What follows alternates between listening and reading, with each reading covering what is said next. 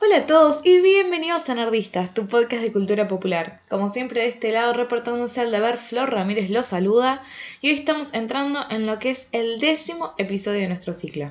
Al fin llegamos a nuestros primeros 10 episodios, esperemos que vayan a ser muchísimos más. Eh, así que bueno, en el día de hoy quería tomarme como siempre unos minutitos para recordarles a todos ustedes que si es la primera vez que están escuchando este podcast, muchas gracias y bienvenidos, especialmente a ustedes. Los invito a que escuchen todos nuestros episodios anteriores que van a estar disponibles en las mismas plataformas en las cuales están escuchando este podcast en este momento. Puede ser que algunos de ustedes estén escuchando desde nuestro sitio. Si no, eh, lo pueden hacer en www.somosnerdistas.com. Obviamente nos encuentran en iTunes, nos encuentran en Evox, en Spreaker y en Mixcloud. En todos esos lugares se pueden, pueden buscar a Nerdistas y van a tener todos nuestros episodios disponibles. En todos esos lugares nos pueden dejar sus comentarios y pueden eh, dejarnos sus calificaciones. Especialmente te pido que si tenés un minutito y tenés cerca la compu o tenés iPhone, que, te, entres a la página de iTunes y nos des una pequeña reseña. Aunque digas, con que digas me gustó, está bueno y lo puedas eh, puntuar con estrellitas, nos sirve un montón para que más, más y más personas eh, sepan de nuestra existencia y puedan eh, acercarse a nerdistas. Así que si tenés unos minutitos, por favor, hace eso. Y como siempre les decimos, nos puedes encontrar en las redes sociales, básicamente en todas partes. Estamos en Facebook, en Twitter, en Tumblr, en Google Plus. En todos esos lugares nos buscan como nerdistas. También estamos en Instagram, aunque a veces está medio abandonado. Por eso vamos a ver si le podemos poner un poco una inyección de onda. En todos esos lugares nos buscan como somos nerdistas. Ahí van a ver nuestro logo y ahí eh, se pueden poner en contacto. Y si lo que tienen ganas de hacer o lo que nos tienen ganas de decir es más extenso y sienten que esas plataformas no son las apropiadas para, para expresarse libremente, también pueden ponerse en contacto, conmigo eh, al mail eh, de este podcast que es nerdistas y yo voy a recibir ese mail, me voy a poner muy contenta y les voy a responder como siempre lo hago. Sin más preámbulos, vamos a empezar, vamos a meternos de lleno en lo que es el tema del capítulo de hoy. Hoy tenía ganas de hablar acerca de algo que venimos mencionando en cierto sentido en los capítulos anteriores, pero que hoy por hoy tenía ganas de meterme con un poco más de, profundidad, si se quiere, que es esto del el mundo ficcional que crea la obra. Cuando hablo de obra estoy hablando ya sea de una obra literaria, podemos obviamente hablar eh, de cine, de televisión, si bien cada uno de estos soportes y estas formas artísticas va a tener sus características y sus problemas propios. Lo que me interesaba es en cierto sentido retomar esto que habíamos hablado en el capítulo que mencionamos, el texto de Hegel em, de la obra de arte. Eh, en ese texto lo que habíamos dicho, hago una especie de pequeño recap por si no lo escucharon no lo tienen presente, es esta idea de que en realidad la obra de arte crea mundo y em, es algo que es, eh, digamos, la obra de arte tiene ciertas características que lo asimilan a cualquier otro objeto de, la vida cotidiana y demás, pero tiene características que a su vez la van a diferenciar una obra de arte de cualquier otro objeto, digamos. Eh, él particularmente lo, va a, distinguir del útil, que el útil eh, también es creado por el hombre, al igual que la obra de arte, pero el útil, como su nombre le indica, tiene una utilidad, tiene un fin propio y tiene, eh, digamos, como una especie de, entre comillas, para decirlo lisa tiene una misión para la cual está hecho. Entonces, como consecuencia de eso, cuando el objeto cumple esa misión,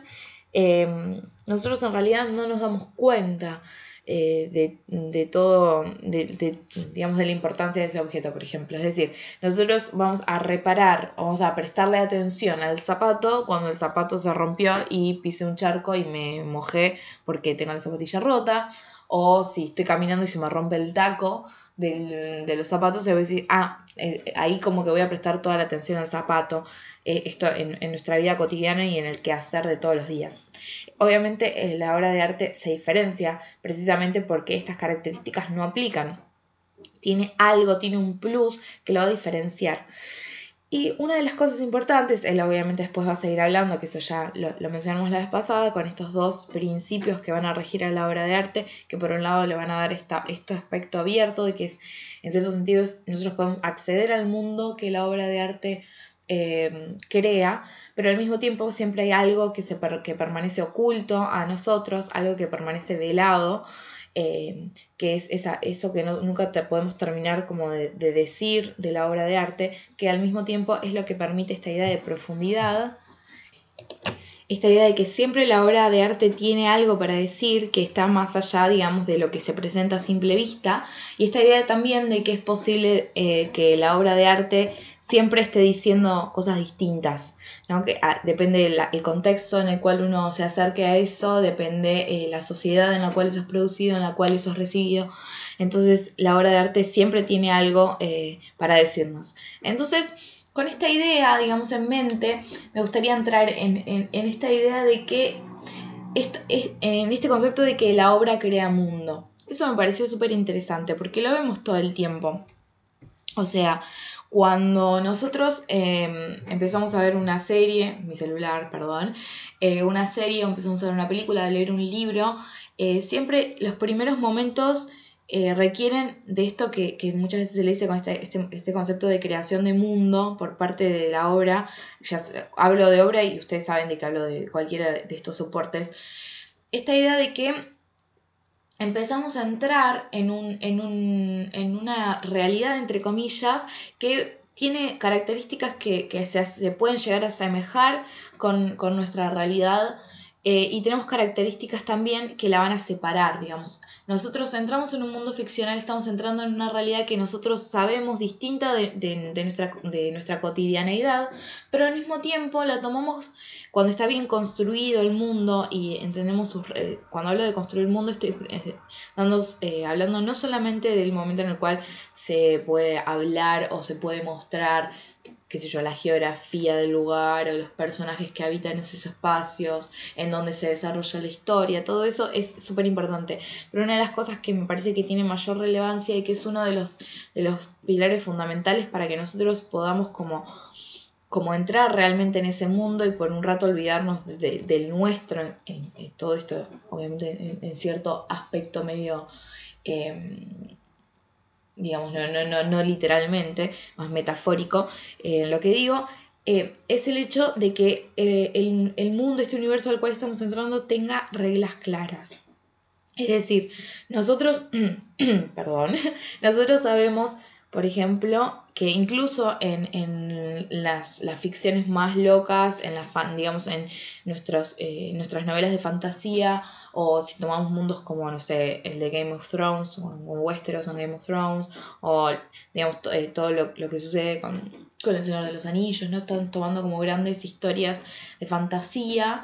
eh, incluso esos mundos que son completamente separados y alejados de nuestra realidad cotidiana tienen reglas que los van a regir y los personajes y las situaciones van a funcionar bajo ese marco, digamos, eh, normativo que muchas veces tienen que ver con reglas, digamos, sociales, entre comillas, pero muchas veces tienen que ver con qué cosas están permitidas. O sea, si yo en mi, mundo permito la magia, la magia eh, se va a formar parte, digamos, de las reglas y de las digamos, de las condiciones que van a, regir el comportamiento de los personajes y cómo se van a desarrollar las situaciones y cómo se van a resolver los conflictos en ese mundo. Pero al mismo tiempo yo sé que esa magia, digamos, va a tener un límite. Eh, va a tener puntos de aplicación, siempre va a haber cosas que van a estar prohibidas, pero incluso cuando están prohibidas esas cosas, como no sé, estoy pensando en Harry Potter y estoy pensando en, los hechizos, digamos, eh, que están prohibidos y que, no, que usarlos significa que vayan directamente, digamos, sean condenados a, a Azkaban y demás. Incluso en ese contexto donde esos hechizos no están permitidos, la existencia misma de estos hechizos abren la puerta a que eh, muchas situaciones puedan resolverse o que se pueda generar conflicto mediante la utilización de esos, de esos hechizos en particular. Eh, entonces lo que vemos es que eh, pasan estas cosas uno de los, eh, cuando hablamos de reglas de, estos mundos, a veces muchos ponen en, tela de juicio la eficacia del hecho de la posibilidad de la resurrección en, un, en, una historia. Digamos, imagínense que yo tengo, me están contando una historia eh, en la cual puede haber o no magia, pero en ningún momento se habla de la posibilidad de la resurrección. Digamos, eso es algo que no está. Hay un montón de historias eh, que, van a desarrollar, que se desarrollan sobre estas condiciones. ¿Qué, ¿Cómo hacemos para justificar una resurrección, porque ¿qué pasa? Si yo tengo una resurrección, estoy abriendo la puerta a que cualquier personaje en cualquier situación se pueda, pueda ser resucitado. Entonces la muerte de un personaje en realidad lo que genera es como un falso conflicto porque decir, bueno, pero igual lo pueden resucitar. Entonces pasan estas cosas. Por eso es tan importante el crear un mundo y que las reglas sean claras y que entendamos cuáles son las aplicaciones incluso de estas reglas, como por ejemplo la resurrección. Estoy pensando en el caso súper actual de, bueno, a ver, eh, la resurrección de Jon Snow en Game of Thrones, por lo menos en lo que es la serie, porque yo los libros estoy recién empezándolos, entonces no estoy completamente familiarizada con todas las condiciones que son necesarias para que se haya habilitado la posibilidad de una resurrección, en este caso en particular, pero mucha gente, digamos, estaba en contra de, de esta resurrección precisamente porque, ah, bueno, pero si Jon Snow revive y resucita, entonces puede pasar cualquier cosa, total, podemos resucitar a cualquier personaje. Pero cuando, cuando el mundo está bien creado y las reglas están establecidas, en forma clara, uno sabe que son necesarias ciertas condiciones, cierto estado de cosas en particular y que es solamente en casos excepcionales que esto puede suceder. Entonces eso podría ser una especie de, contraargumento que de alguna forma pueda defender este tipo de, situaciones. Digamos, obviamente que se puede hablar un montón respecto de, de, cómo construir un mundo y cómo setear de alguna forma o establecer reglas específicas que nos permitan entender eh, la trama, porque em, lo que nos pasa con el mundo ficcional es que nosotros estamos entrando a un mundo completamente nuevo. Y como consecuencia de eso, eh, tenemos, la tenemos abiertas las posibilidades a que pasen un montón de situaciones. Pueden puede pasar de todo, digamos, en este mundo, porque, digamos, eh, como punto de partida, el hecho de que yo, digamos, estoy entrando en algo completamente nuevo, yo no sé cuáles son las reglas que lo rigen, yo no sé qué cosas están permitidas, qué cosas no. Entonces ahí, digamos, como de entrada tengo todas las posibilidades habidas y por haber. ¿No? Eh, de todas estas posibilidades habidas y por haber, lo que me voy dando cuenta a medida de que voy leyendo, que voy viendo la serie o que voy viendo la película y que me va mostrando cómo funciona a través de, diversos mecanismos de los cuales podemos hablar en otro podcast porque son un montón, digamos, uno va entendiendo que, eh, digamos, es como que vas haciendo específico ese mundo, digamos, o sea, es como que vos entras a un universo y tenés como, no sé, imaginémonos, como para ponerlo gráfico, porque ya que no me pueden ver que estoy haciendo un montón de gestos y estoy hablando un montón con las manos, es como si vos tenés un círculo eh, enorme o incluso ni siquiera un círculo, tenés como todo a disposición, ¿no? Entonces vos de repente no sé, es como imagínense un campo, ¿no? E, enorme, donde todavía no hay ninguna delimitación, donde todavía no hay nadie que tenga un terreno que le pertenezca, por ejemplo. Eso es como, bueno, el mundo de posibilidades cuando entro en un mundo ficcional, ¿no? Tengo todo eso, toda esa grandeza y todas esas posibilidades a mi disposición. Pero a medida que voy entrando, me voy encontrando con los límites, ¿no? Es como cuando vas a cuando lotean los terrenos enormes y empiezan como a, subdividir, bueno, eso es lo que va sucediendo a medida que vamos descubriendo cuáles son las reglas que están rigiendo a, este, esta ficción.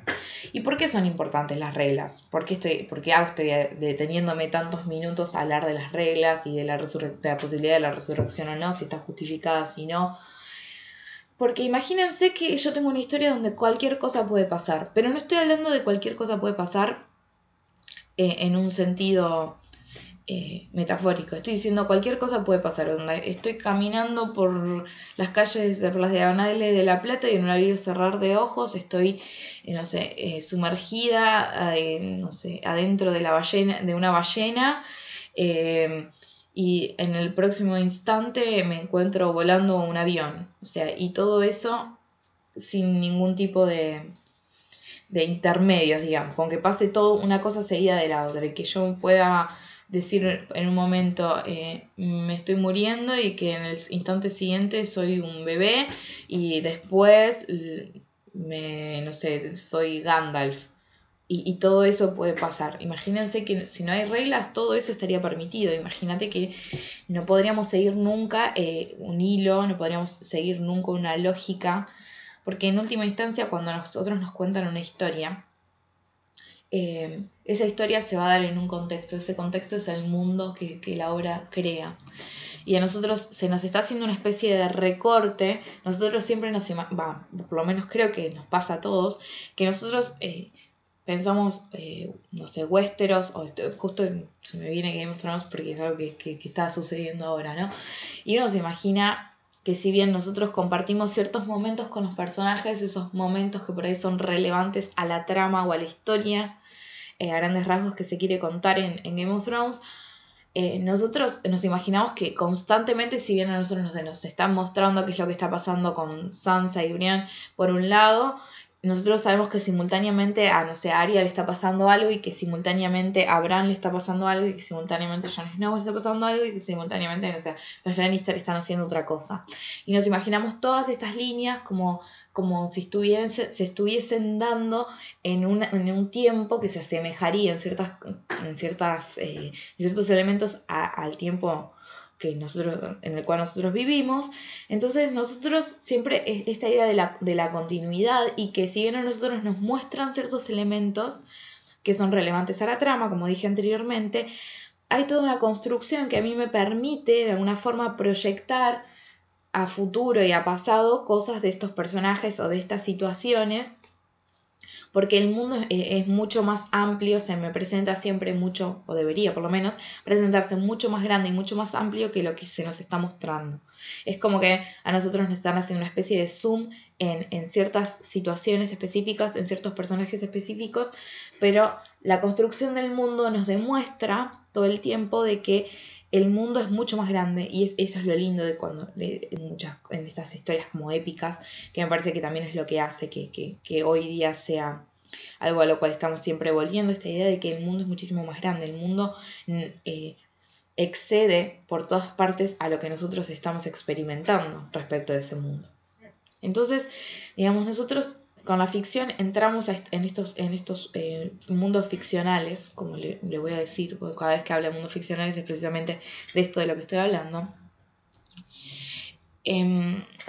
y lo que me parece interesante, además de, que me parece fascinante, esto de que la obra de arte eh, en cualquiera de sus formas crea mundo y que nosotros podemos acceder al mundo si nosotros seguimos este planteamiento heideggeriano de que hay algo abierto de la obra que nos permite el ingreso y que nosotros podemos entrar y podemos, en cierto sentido, entre muchas comillas, vivir ese mundo, esa realidad, entre comillas, que se nos está presentando. Lo que también es interesante es que esto nos abre la puerta para una discusión filosófica mucho más profunda, que es lo que siempre nos gusta encontrar acá desde Nerdistas, es darle una vuelta de tuerca a nivel filosófico. ¿Por qué? Porque este mundo que se nos presenta, eh, en esto me voy a basar un poco en hay un, filósofo que, eh, polaco que se llama Roman Ingarden. Eh, no hay muchas cosas traducidas al español, hay algunas cosas traducidas, muy poquitas, hay algunas cosas que están traducidas al inglés, pero la mayoría de sus textos están, en el mejor de los casos, en alemán y muchos de ellos están directamente en polaco, por los cuales es imposible acceder al corpus completo de sus textos, por lo menos eh, en este momento en el cual estoy grabando, ojalá que en el futuro esto cambie, pero él va a mm, hablar mucho respecto de la obra de arte literaria en particular, después va a hablar de toda la, digamos, eh, va a ser todo lo que vendría a ser una estética, pero fenomenológica, o sea que va a estar influenciada por autores como eh, Merleau-Ponty como Husserl, que bueno, voy a mencionar como muy al pasar, esto es, todo obviamente mucho más complejo y que en este momento por ahí me excede todavía, ojalá que algún día pueda volverlo más, eh, más eh, articularlo de forma más clara, espero que no los vuelva locos, pero es, está esta idea en Husserl de que Husserl, que, es, eh, que fue, digamos, en cierto digamos, Ingarden fue discípulo de Husserl, entonces hay ciertas características y ciertas categorías husserlianas que van a estar presentes. Es esta idea de que tenemos el mundo real, que es el mundo, digamos, que nosotros llamaríamos nuestro mundo cotidiano, el de todos los días, ese mundo que habitamos como sujetos, y al mismo tiempo hay un mundo, eh, digamos, ideal, que es este, digamos, este mundo, entre comillas, en el cual estarían, eh, no sé, las, las verdades matemáticas. Es este, este ámbito como ideal en tanto que nosotros no encontramos un triángulo caminando por la calle, no encontramos eh, el teorema de Pitágoras eh, en, el ámbito de lo real tampoco, entonces está este, esto de, lo digamos, de lo real como opuesto a lo ideal. Entonces, en Garden se pregunta, bueno, bárbaro, tenemos esta división, ¿no? tenemos lo real y tenemos lo ideal, genial. ¿Qué es lo que sucede con este mundo que se crea con, digamos, con las obras de arte, él habla en particularmente, eh, dedica bastante a la literatura, entonces va a decir, bueno, a ver qué es lo que pasa con esta realidad que se, que se genera en la obra de arte, en la obra de arte literaria, por el hecho de que obviamente no es el mundo real, no es nuestra realidad cotidiana, esto sabemos y lo tenemos en claro, pero al mismo tiempo tampoco tiene esa idealidad de donde están las verdades matemáticas digamos, no se rige, no tiene, tiene características de ambos, de ambos ámbitos, tiene características de lo real y tiene características de lo ideal, pero al mismo tiempo eh, no se identifica eh, con ninguna de ellas. Entonces, abre esta posibilidad de este tercer, digamos, este punto intermedio, donde tenemos algo que tiene algo de lo ideal, en tanto que no es tangible, por ejemplo, pero al mismo tiempo está basado, está condicionado por el mundo real.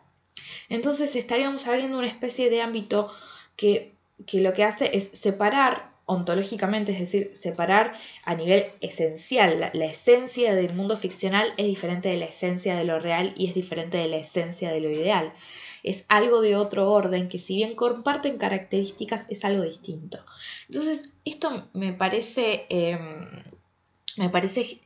la verdad que, genial. Por el hecho de que nosotros entonces cuando leemos, cuando miramos una serie, cuando vemos una película o no sé, leemos un cómic o lo que sea, con esas acciones, con esas operaciones que realizamos nosotros sobre este, el material, eh, sobre la obra, digamos, de arte, lo que hacemos de alguna forma también es permitirnos la posibilidad de ingresar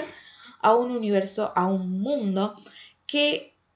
está cerca del real, está cerca del ideal, pero nunca es ninguno de esos dos, es algo intermedio y ahí encontramos toda una riqueza y toda una problemática respecto, bueno, está bien, no es real, no es, ideal,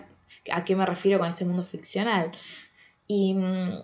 algo que me parece maravilloso, que sucede mucho cuando nosotros como, como, digamos, como sujetos estamos entrando en este, en este universo ficcional, es que nosotros en cierta forma nos lo imaginamos y, lo, en cierto sentido hasta lo, habitamos. Eh, cuando, uno, cuando las obras están, cuando estos mundos están bien construidos y los personajes nos resultan eh, interesantes y nos, identificamos tanto con situaciones como con personajes como con, todo lo que, lo que se nos va mostrando, lo que se nos va diciendo respecto de este mundo, nosotros entramos y de alguna forma al habitarlo hay, una parte que, la hacemos propia, siempre hay una... Cuando, estoy hablando no cuando uno realmente puede vivir esa experiencia, es como, es lo que uno ve todo el tiempo cuando, los, no sé, los fans se vuelven locos porque em, pasó algo con un personaje o cuando alguna situación los descoloca porque consideran de que no está, no está como avalado por el contexto, por la situación, y entonces empiezan a haber debates y la gente se empieza como a pelear y es como ahí te das cuenta de que realmente hay algo que incita a las personas a, tomarse, eh, a no solamente ser espectadores de ese mundo, no solamente verlo desde afuera, sino que se vuelven parte de ese mundo, en cierto sentido se identifican con eso y lo toman como propio, porque además hay algo que también pasa mucho que ahora con el que estoy por ahí escuchando muchísimos más podcasts y muchos eh, de ellos están relacionados con no solamente con cómo contar historias y demás que son estos podcasts que les recomendé anteriormente eh, que, que, espero que les haya gustado la verdad que se los vuelvo a recomendar. Busquen en, em, en iTunes o en donde sea. Story Wonk eh, tienen un montón de, de, cosas de, podcast, perdón, me, me trabé. Em, y hay algunos de esos podcasts que se dedican a series, hay uno sobre Outlander, que yo no lo escucho porque no, veo ni leí Outlander, por lo menos hasta el momento, sobre Veronica Mars y el que escucho yo que de estos, de estos que son sobre series, que es el de Buffy. Y uno lo que ve es que lo que sucede es que hay, si bien hay evidencia textual de ciertas cosas. Cuando hablo de evidencia textual estoy hablando también de cosas que se muestran efectivamente en escena. tenemos como siempre, hay cosas que siempre que suceden y que uno las ve y que, que se, incluso se dicen. Eh, que uno las toma obviamente como, como, punto de referencia porque eso es lo que sucedió, pero al mismo tiempo empiezan a pasar un montón de otras cosas alrededor y esto sucede eh, de formas distintas, pero me parece que la operación es la misma tanto en la literatura como en las artes audiovisuales. En la literatura uno tiene acceso a un montón de cosas por medio de la descripción, por medio del modo en el cual se nos presentan los personajes y cómo se va desarrollando em, la historia a lo largo de las hojas y a lo largo de las oraciones. Todo eso hay, siempre va a haber puntos en los cuales nosotros al no poder ver precisamente lo que, o oír o sentir el gusto de lo que está sucediendo, de lo que se nos está describiendo, siempre va a haber partes que nosotros rellenamos con nuestras experiencias. Estos huecos que hay eh, en la literatura, estos, lo que Ingarden va a llamar los espacios de indeterminación,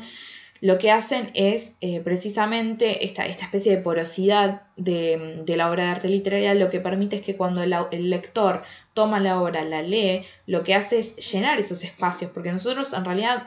a nosotros nos dicen, bueno, eh, y en, eh, no sé, nos describen un atardecer y, o nos van a describir una, una típica noche, digamos, de, o nos dicen Navidad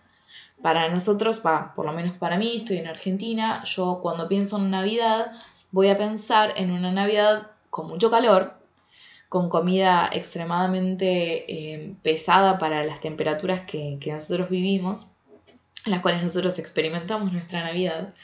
Em, estoy pensando en eh, el asado a la noche, junto con mi familia, esperando que sean las 12 para que podamos abrir los regalos. Y capaz que obviamente la experiencia de qué significa Navidad en, otros países, sin hablar en otros hemisferios donde van a vivir Navidad en invierno, es distinto. Entonces la forma en la cual yo voy a... Eh, e incluso a mí si me dicen una noche, digamos una noche buena, eh, nevando, la forma en la que yo puedo llegar a pensar esa, esa nieve y ese el estar nevando de esa, de esa oración va a estar influenciada por las, películas que vi, por ejemplo. Voy a pensar en mi pobre angelito. Pero una persona que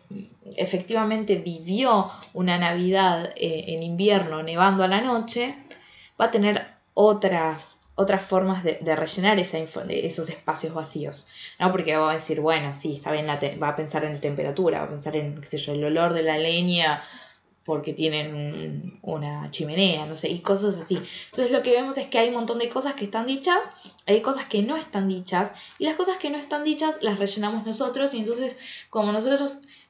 ponemos algo de, nuestra experiencia, de nuestras vivencias en, este, en este mundo ficcional, es como que hay una especie de contribución una especie de donación por parte nuestra a lo que está sucediendo en el mundo ficcional, lo que va a suceder precisamente es que uno lo tome como propio en cierto sentido. Porque si bien hay ciertas características que van a estar explícitas en el texto, va a haber otras que voy a rellenar, digamos, a, haber cosas que, que, voy a rellenar yo y que yo voy a interpretar de la información que me da y en la forma en la cual esa información se me presenta. Y esto eh, también sucede a nivel de eh, las artes audiovisuales. ¿Qué es lo que pasa cuando eh, con las, teorías de los fans, por ejemplo? Donde dices, bueno, sí, pero vos fíjate en la forma en la cual tal personaje cuando dijo esto miró, mirá como el otro cuando lo escuchó reaccionó, digamos, la forma, si bien obviamente en, en, los medios audiovisuales vamos a tener esto de que tenemos la imagen, tenemos los sonidos, Siempre va a haber, eh, esto que vamos a hablar en otro capítulo, una perspectiva en la cual se nos presenta un punto de vista eh, a través de la cual nosotros se filtra esta información que nosotros recibimos y que en cierto modo van a teñir el modo en el cual nosotros comprendemos ese mundo que se nos está mostrando en, la pantalla. Siempre va a haber cosas que tienen que ver con, con silencios, con gestos, con miradas, con el hecho de que se nos haya mostrado ciertas cosas o el hecho de que incluso no se nos muestran ciertas reacciones, ciertas situaciones y que solamente a nosotros se nos informe por, por otros medios, todo eso genera todo un, em, digamos, información también el desarrollo de los personajes a lo largo de la historia, eso también lo tenía escrito y me había olvidado, cómo los personajes se van comportando eh, frente a ciertas situaciones o frente a ciertos personajes, cómo se relacionan entre ellos, uno con eso empieza a hacerse una idea de, eh, no sé, yo pienso en Buffy, eh, y a lo largo, digamos, uno se va, digamos, vas viendo cómo Buffy a lo largo de las temporadas, empezando obviamente cuando está en la secundaria hasta cuando termina la séptima, que si uno toma eh, el primer capítulo y vemos esa Buffy que se, que se nos presenta en ese primer momento y tomamos eh, la Buffy que termina la serie, la de la séptima temporada, después de que le pasó todo lo que le pasó en esos siete años, vivió todas las cosas que vivió, y murió la vez, las veces que murió, lo que vamos a ver es que parecen personajes completamente, digamos, distintos y lo que nosotros experimentamos con ellas es todo ese camino y en ese camino nosotros vamos aprendiendo y vamos eh, haciéndonos una idea de cómo Buffy va reaccionando frente a ciertas situaciones. Sabemos eh, de que va a tener siempre una tendencia de, que yo, por ahí ciertas responsabilidades, llegárselas a Giles, por ejemplo, por decir cualquier cosa como así sacada medio de la galera. Entonces vamos a tener como cierto... Mm, eh, o vamos a ver cómo reacciona físicamente frente a ciertas personas, como digamos, hay cosas que no están dichas y que no están explicitadas en el texto que a nosotros nos habilitan a eh, tener una idea y una noción de cómo el personaje debería comportarse. Entonces nosotros ahí ya empezamos también a hacer una especie de interpretación, casi un trabajo hermenéutico sobre lo que sucede, y en, ese, en, esa, eh, en el cómo nosotros interpretamos y cómo entendemos las situaciones y la forma en la cual se nos presenta y se nos da, también eh, tiene que ver con cómo yo, digamos, por mis experiencias, mi lectura, mis lecturas, mis, no sé, mi, mi, mi cultura o lo que fuera, empiezo a digamos, a ordenar cierta información que no necesariamente es textual de este mundo ficcional. Y con respecto a esto también Em, es lo esto se ve como digamos explícitamente y claramente muy, muy bien cuando, por ejemplo, em, estoy pensando, un personaje, em, esa es mi perra queriendo entrar a mi, a mi cuarto, muy bien, en el momento que estoy... Eh, que en realidad me di cuenta que no era mi perra, era mi gata, así que si escuchan un ruido es Doti, eh, que está haciendo maldades por ahí. Eh, lo que estaba diciendo es esto de, bueno, nosotros tenemos, em,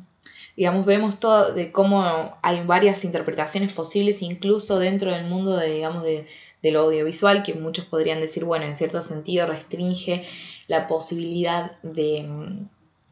de poder eh, librar a la imaginación mucho porque se nos presenta visualmente y se nos presenta auditivamente de forma más clara. Pero esto no es del todo cierto porque nosotros sabemos de que muchas veces em, se dan situaciones en series o en películas que vos decís, eh, no, pero esto no es em, como actuaría este personaje frente a esta situación en particular,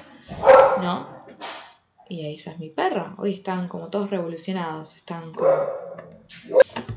Em, y también lo que, lo que sucede es lo contrario, es, ah, sí, esto es típico de fulanito de tal, eh, no sé, eh, comportarse de esa forma, ¿no? Entonces uno también se, va apropiando precisamente de eso y también se dan estas discusiones de que se dan mucho de cómo puede, cómo puede haber pasado esto, no entiendo por qué pasó esto, porque es cuando uno no entiende cuando pasa que los fans se enfurecen porque sucedió algo o porque no sucedió otra cosa, por decir, pero había un montón de, evidencia que los fans leyeron de una forma que por ahí no era necesariamente el modo en el cual estaba pensado por parte de, los escritores o los directores o quien quiera que esté a cargo en ese momento de, esa historia en particular. Estoy pensando también cómo eh, se, pueden justificar, no sé si justificar es la palabra adecuada, pero cómo se justifican que, muchas, eh, que los fans de repente digan, no, eh, tal personaje y tal otro personaje, si fíjate la tensión que tienen entre ellos, seguramente que eso después termina en un romance y muchas veces por ahí ni siquiera era lo que estaba pensado. Estoy pensando incluso casos como John de Mulder y Scully, que, que, estaban como una situación media rara, pero todo el tiempo había evidencia que no necesariamente era textual necesariamente, o sea, muchos podían encontrar incluso textualmente eh, indicadores de que ahí había una cosa mucho más profunda que una mera amistad y al mismo tiempo eh, había un montón de, evidencia en cierto sentido eh, extratextual o periférica incluso que, apoyaba a que a la que los fans dijeran no pero ahí está pasando algo estoy pensando eh, la digamos la tensión sexual entre Buffy y Spike que digamos abrió la puerta a la posibilidad de que haya digamos eh, una relación de ese tipo eh, que se habilitara esa, esa posibilidad en Buffy. Entonces siempre va a haber digamos, como en, este, incluso en este mundo, digamos, ficcional, que es separado del mundo real y del mundo ideal, va a haber a su vez una especie de, de estructura que va a permitir evidencia, digamos, textual, aquello que vemos con, con claridad, que leemos y que se dice explícitamente, y digamos, como todo un abanico de, de, no textualidad, de, incluso de metatextualidad cuando empiezan a, darse guiños con, digamos, desde, por parte de los escritores o los directores, lo que fuera respecto del público y viceversa. Entonces empezamos a ver que este mundo ficcional, que es ontológicamente separado del mundo real, ontológicamente separado de, digamos, del ideal, tiene sus características propias y que tiene una estructura que además le permite una complejidad mucho más grande, es decir, le permite esta división entre, entre esta posibilidad de, bueno, a ver, parte de ese mundo es lo que se dice explícitamente y también parte de ese mundo es aquello que, digamos, que los fans tomando como, como punto de partida eh, lo que está dicho explícitamente, digamos, rellenan, digamos, concretizan de eso, cómo organizan esa información que no necesariamente está eh, dada, que, está dada, eh, que, perdón, que está dada textualmente, pero a veces hay como detallecitos que, van quedando como sueltos, eh, cómo se organiza esa información, mientras que esté justificado, digamos, precisamente por las reglas del mundo y por los límites que esas reglas marcan, siempre van a estar habilitados. Y por eso también es esta idea de, bueno, a ver, esto de muchas veces se lo llama muerte del autor, de decir, bueno, está bien, los autores o los creadores podrían haber tenido una idea en mente, pero eh, eso no les da un estatus o una jerarquía por encima del resto de los espectadores o los lectores o como quieran llamarles. Eh, a que ellos hagan sus propias interpretaciones mientras que estén contenidas dentro del marco de esta historia que se está contando. Así que bueno, me encantaría saber qué es lo que ustedes piensan respecto de todo esto. Eh, hoy fue un capítulo cargadito, esto fue como también para resarcir un poco y para, digamos, la semana anterior que, no hubo capítulo, que estuve haciendo además mantenimiento de la página y demás, eh, y de la semana anterior que fue más cortito. Espero que les haya gustado el capítulo de hoy. Me encantaría escuchar sus opiniones, sus ideas, sus ejemplos, eh, incluso de cosas que, que, por ahí no estén completamente de acuerdo, que no quedan claras eh, y demás. Me encantaría eh, recibir todo, todo ese feedback de parte de ustedes. Así que les recuerdo rápidamente, lo pueden, se pueden poner en contacto mío. Eh, ya sea por la página web www.somosnerdistas.com, hay una parte de contacto, me pueden escribir por ahí. me pueden siempre encontrar en Twitter, en arroba somos nerdistas, o en mi Twitter personal, que muchos de ustedes lo han hecho, que es arroba floren con triple O y triple E es decir, F-L-O-O-O-R-E-E-E-N. Así que bueno, pueden encontrar ahí y también obviamente eh, me encantaría recibir sus mails o lo que sea, lo pueden hacer en nerdistas.somosnerdistas.com. Si pueden pasar por iTunes y calificarnos y darnos estrellitas, eso nos encantaría. Les quiero mandar un beso enorme a la gente de México porque el otro día entré a iTunes Store de México y estábamos en el puesto 50, el top 200 de podcast en todas las categorías y estamos en el puesto número uno de podcast de cine y televisión, así que les agradezco un montón. Muchísimas gracias por el apoyo también ahí, eh, por los comentarios que, dejaron y las, valoraciones. Eh, muchísimas gracias a todos ustedes que se toman ese ratito de su día para eh, dedicarles, dedicarnos un cachito de su tiempo. Muchísimas gracias. Y bueno, como siempre nos encuentran en todas las redes sociales. Eh, siempre nos buscan como arroba somos nerdistas, como somos nerdistas, barra arroba lo que sea necesario, ustedes ya saben manejarse por esos medios. Así que bueno, eh, los espero la semana que viene con un nuevo episodio de Nerdistas, tu podcast de cultura popular. Hasta luego.